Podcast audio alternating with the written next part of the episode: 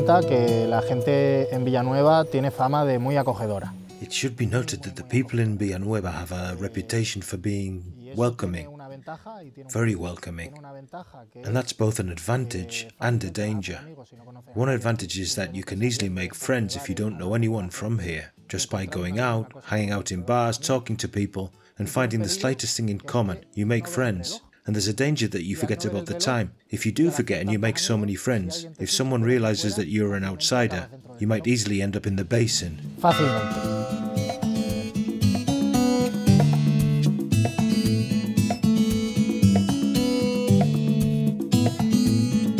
Tourism in Villanueva de la Vera.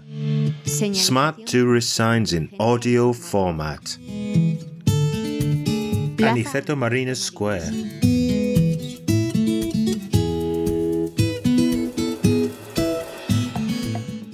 One of the towns that's best preserved the Verata architectural style is Villanueva de la Vera.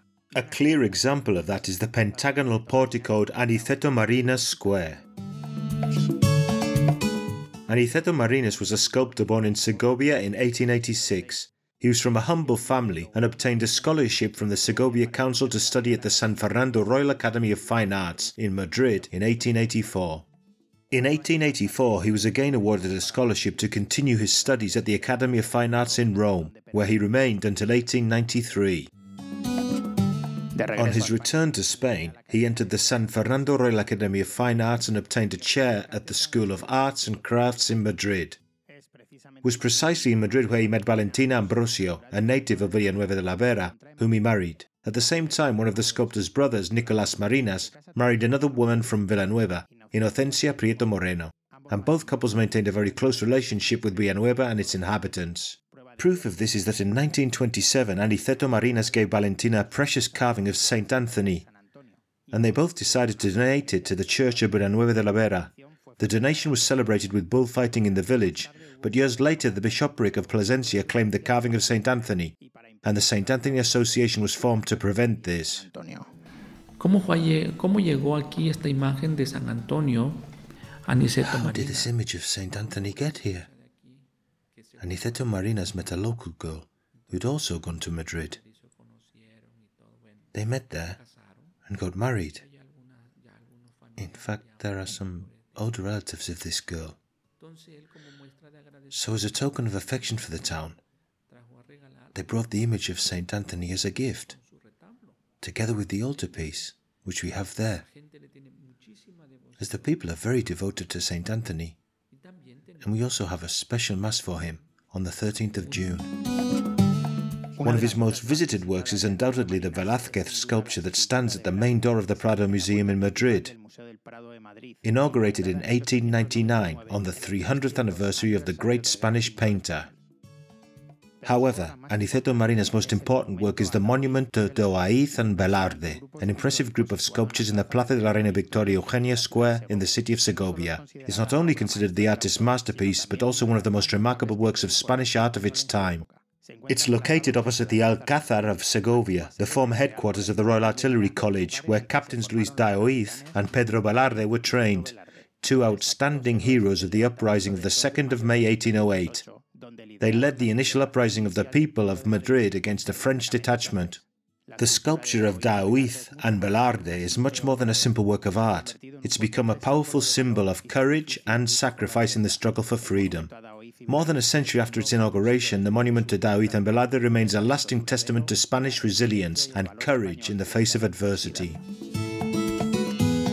Como anécdota curiosa de la grandísima y As a curious anecdote relating to the very large and extensive sculpture, we should mention the sculpture of the heroes of the 2nd of May in Madrid. originalmente fue esculpida Originally made in Rome, in 1891, 1891, the group of sculptures depicts a winged figure holding a flag, emerging above a soldier, a cannon, a child, and several male and female corpses. The set of sculptures was inaugurated in the morning of the 4th of May 1908 in its original location at the famous San Bernardo roundabout.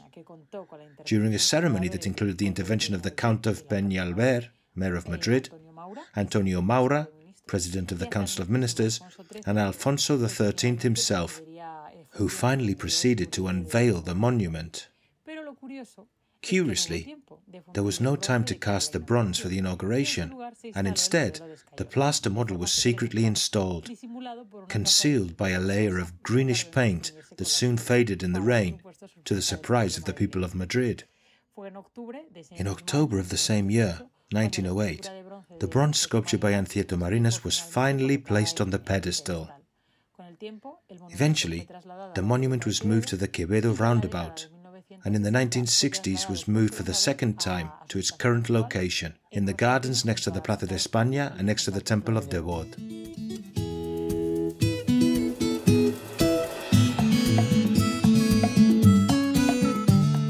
The Fuente de los Seis Caños fountain is in this Plaza Mayor or Plaza de Aniceto Marinas, which was built by order of the priest Cura Mora. There's more information on this in another of these audio guides. It's also the venue for the main event of the Peropalo celebrations, for which more information is also available in audio format.